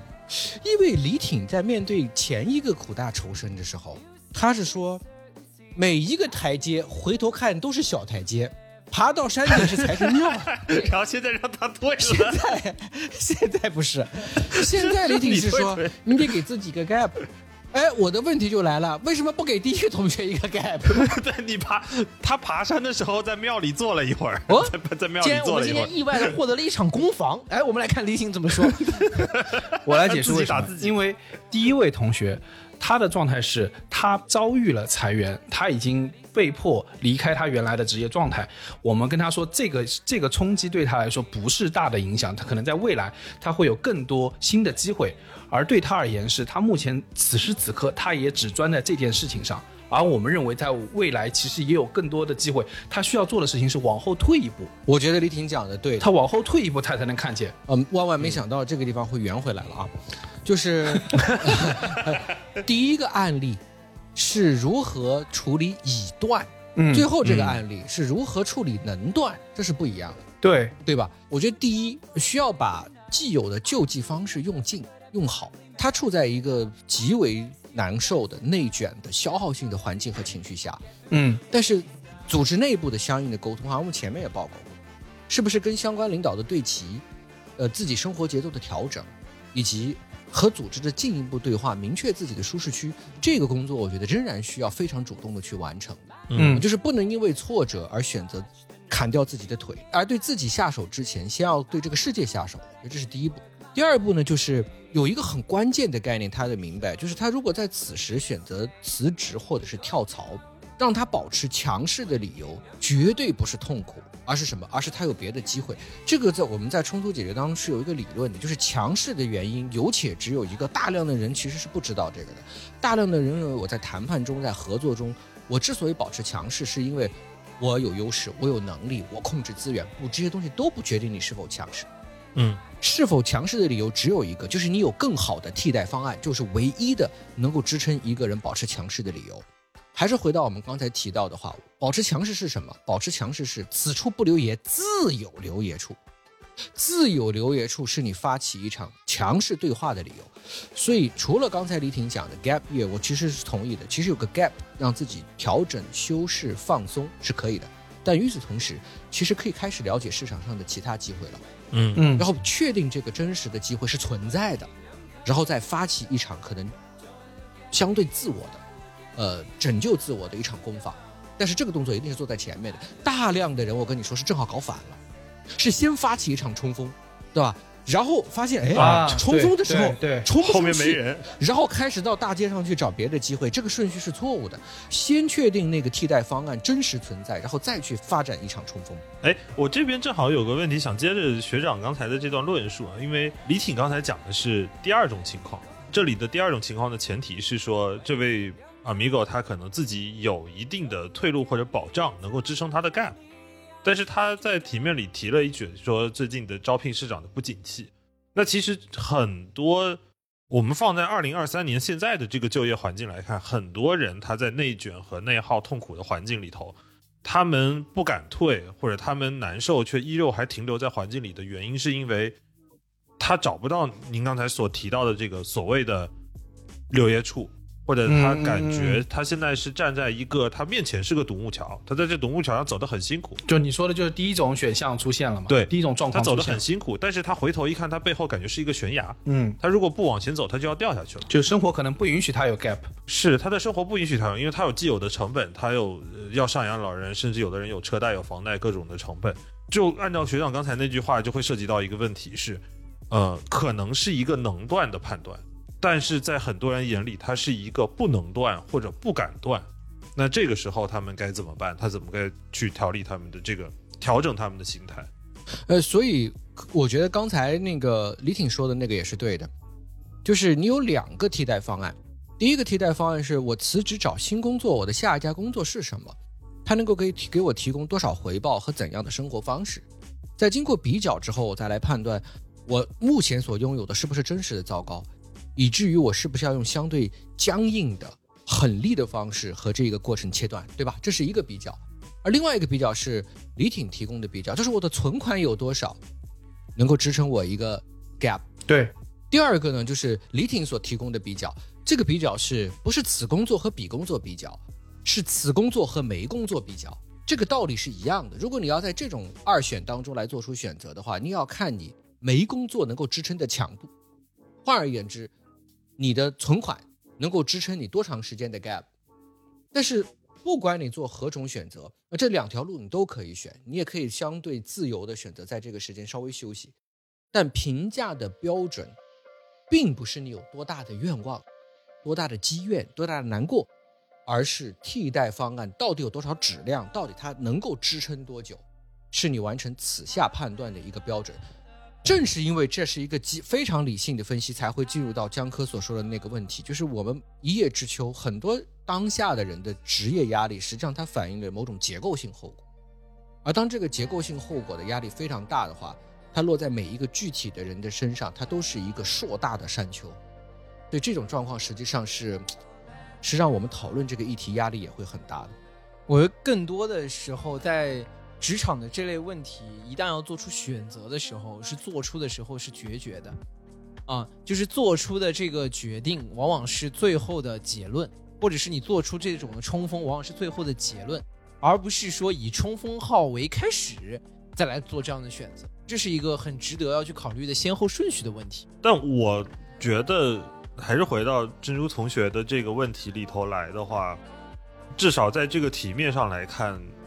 他的现在的工作节奏必须要放慢这件事情，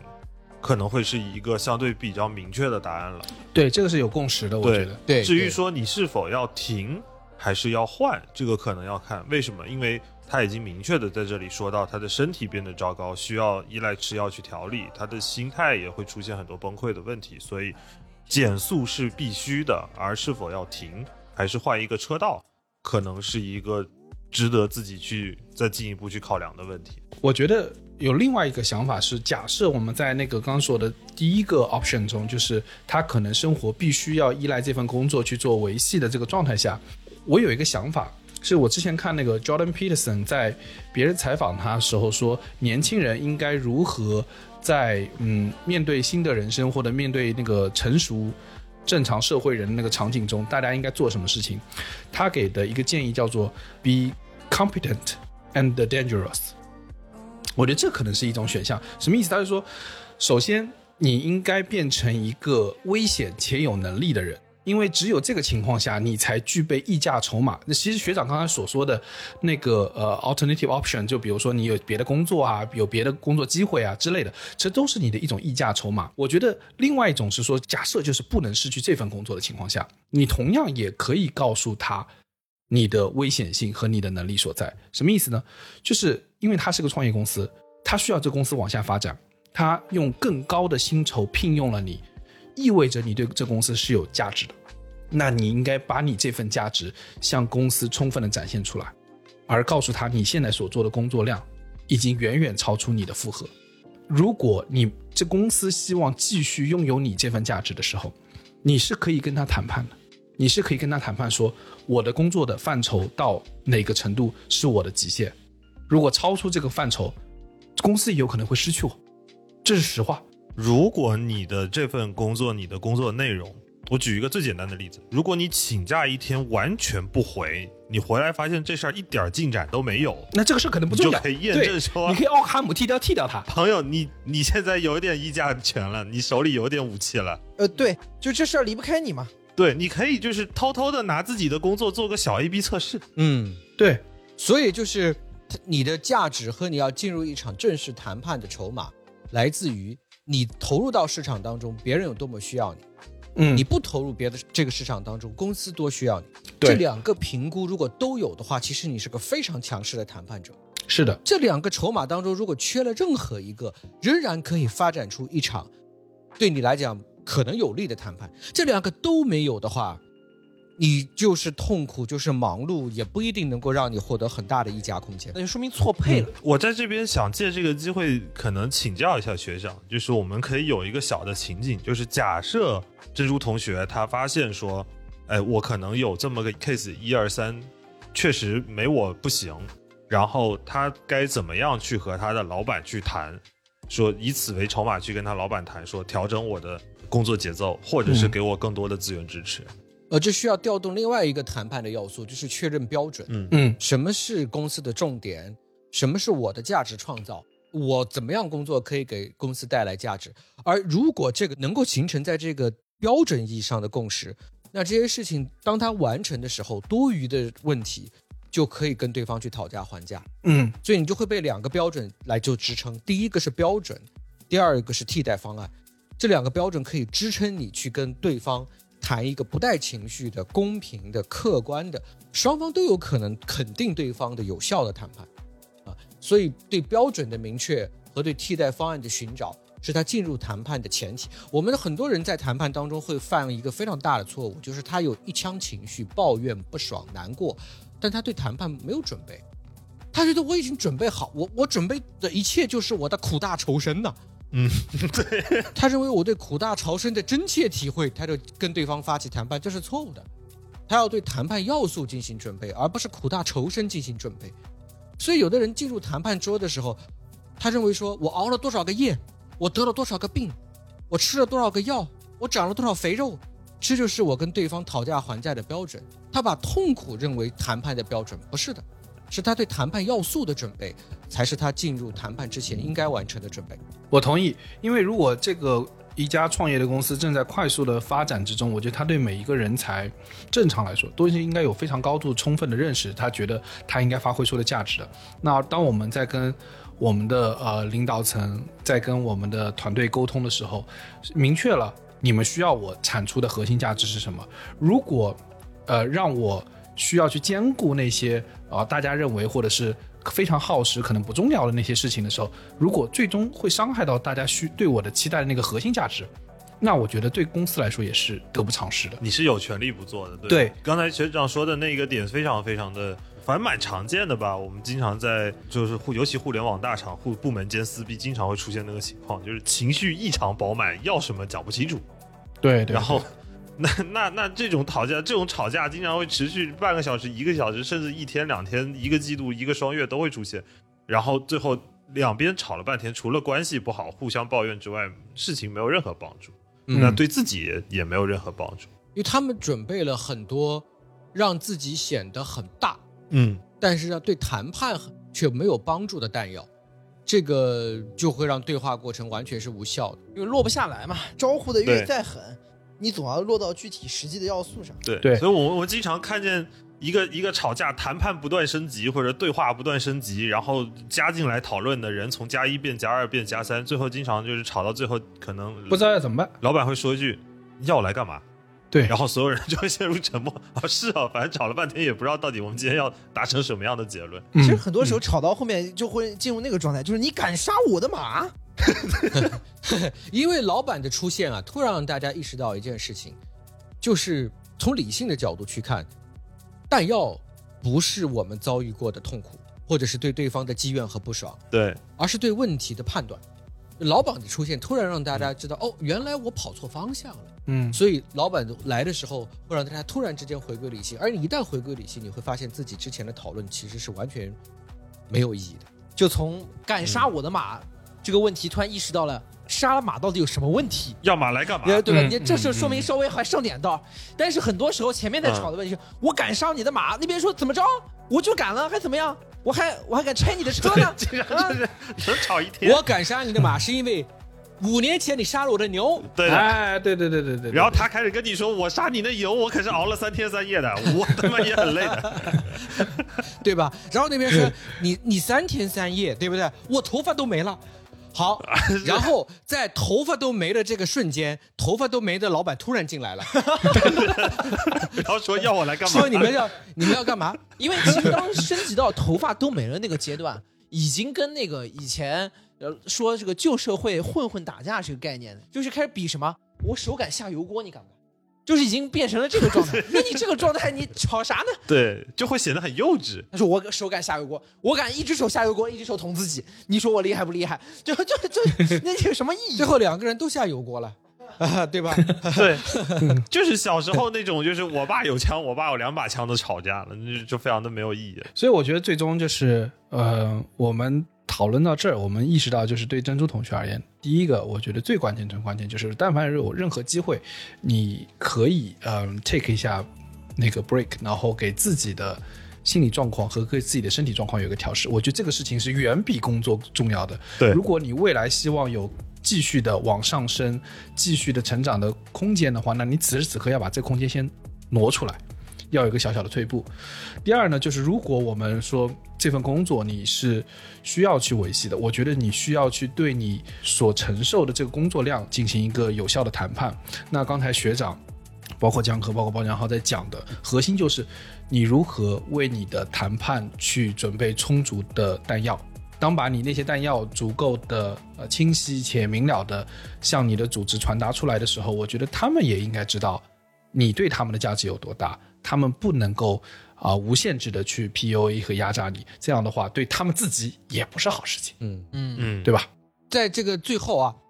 我要提两个我的职场问题。啊，我把这个录播课、录各位的这个三个小兄弟的这个凑近点看，看成是一个新的职场啊。当然，我这是个比喻了。嗯我有两个参加凑近点看的问题。第一个问题，我想问很久了，但是作为一个职场菜鸟，似乎问这个问题显得自己特别不专业。就是什么是 Amigo？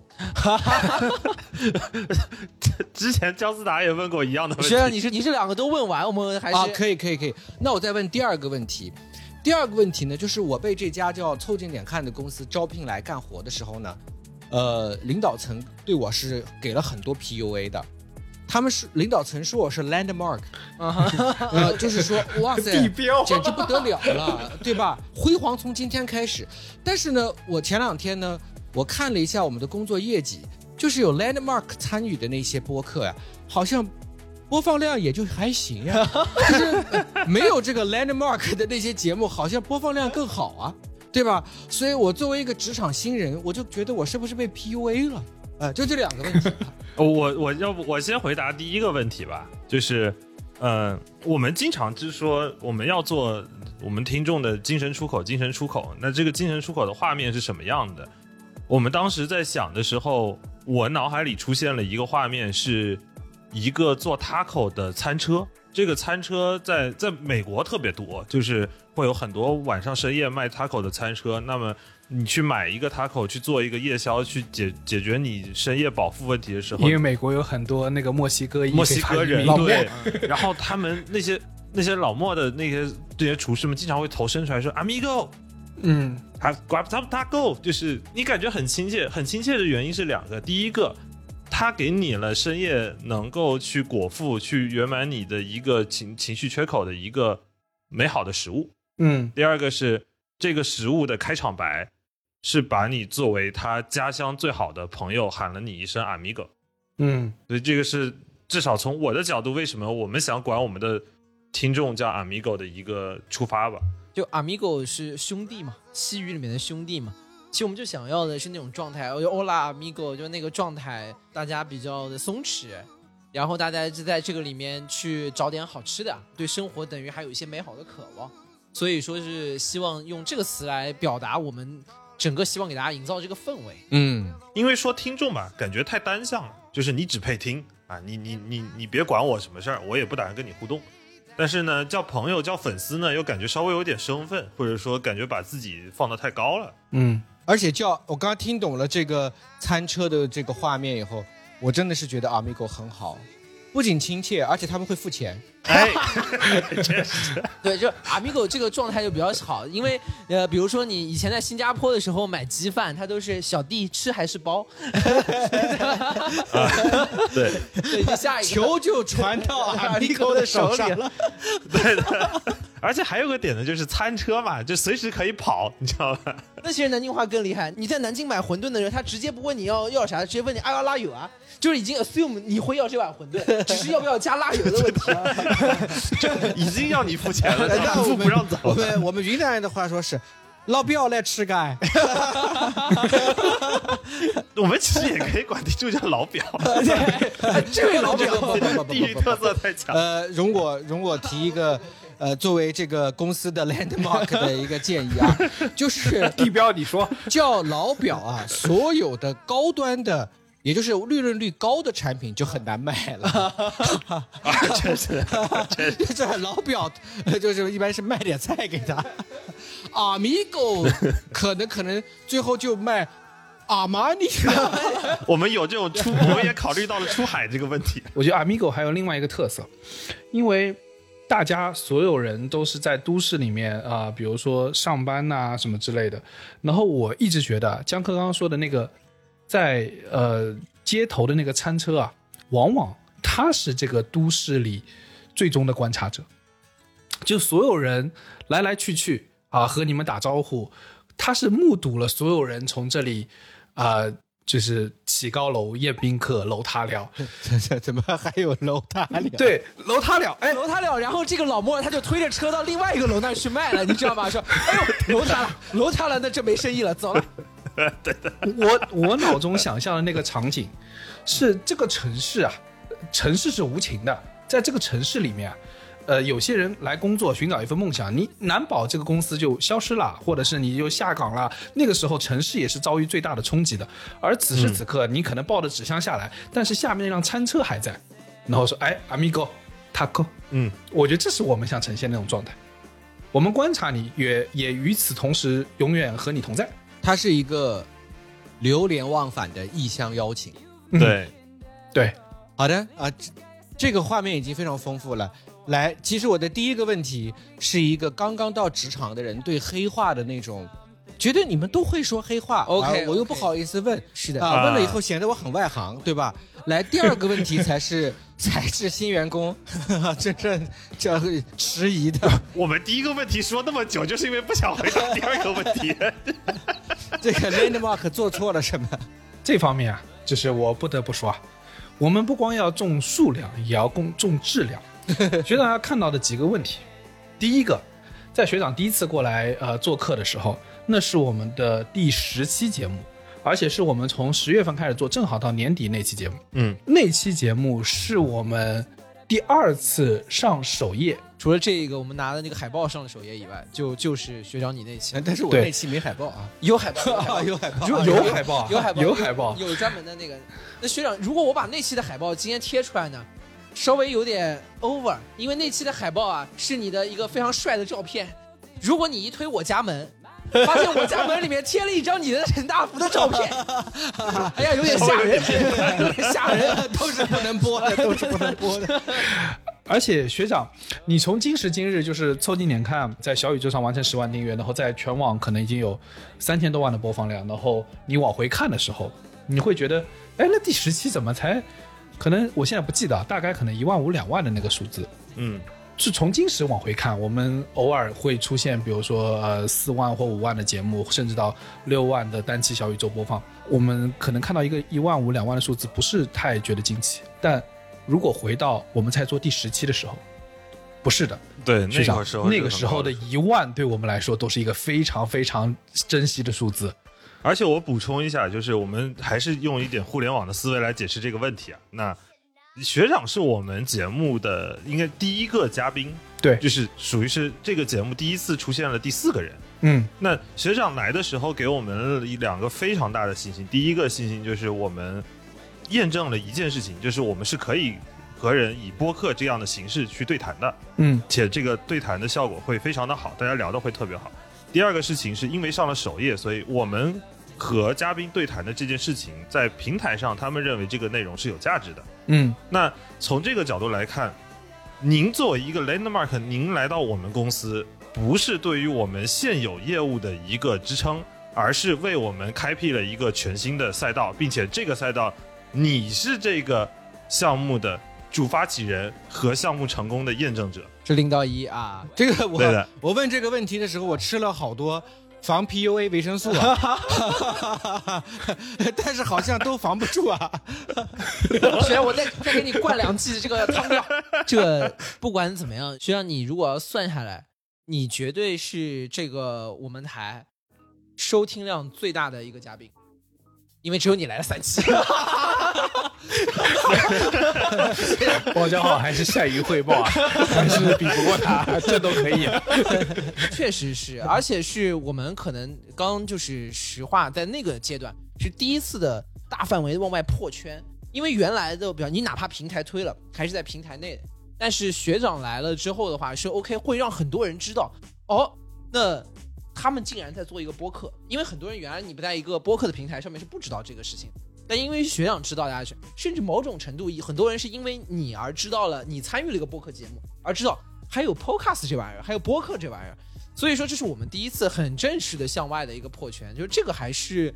呃，很实实在在的一个 landmark。嗯所以我们还是要回到学长这个问题，就是学长您还是要重新摆正一下您思想，您不是加入到我们公司，您是我们公司在对外的一个有效的补充。还是要摆正一下我的位置。是学长把自己的姿态放得太矮了，您不是我们的 employee，你是我们的一个 partner，您是我们外部的一个有效资源补充，而且呢，您是我们往外走的一个有效的通道。珍珠应该把这一段推荐给他的老板。我其实问这个问题呢，当然一方面是呃，我觉得这是个很有趣的问题，同时呢，我也是想通过这个问题让大家看到，任何一个人在职场当中都应该有可能发起一场关于能力图卷有多长、意义支点在哪里的对话。嗯这个对话可能是向上进行的，也可能是横向进行的，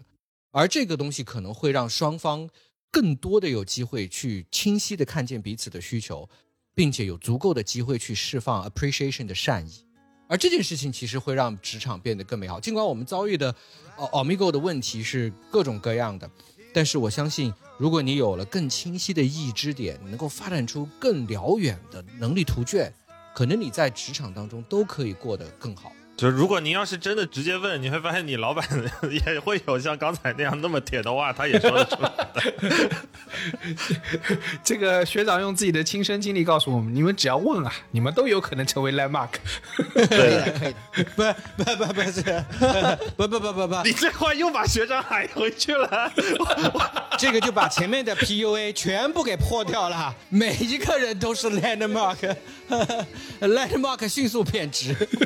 不是，我说了，你都有可能吧，不见得一定给他吧。有一公里的 landmark，有一米的，还有一厘米的。的只是个 ruler，可能是。好，谢谢学长的这次做客。感谢学长，哇这次这次之前老说录的久，录的久，这次又是一个是真的破纪录了。又是一个新的 landmark，做做实了啊。The old man is weak but strength comes from him. A smile full of youth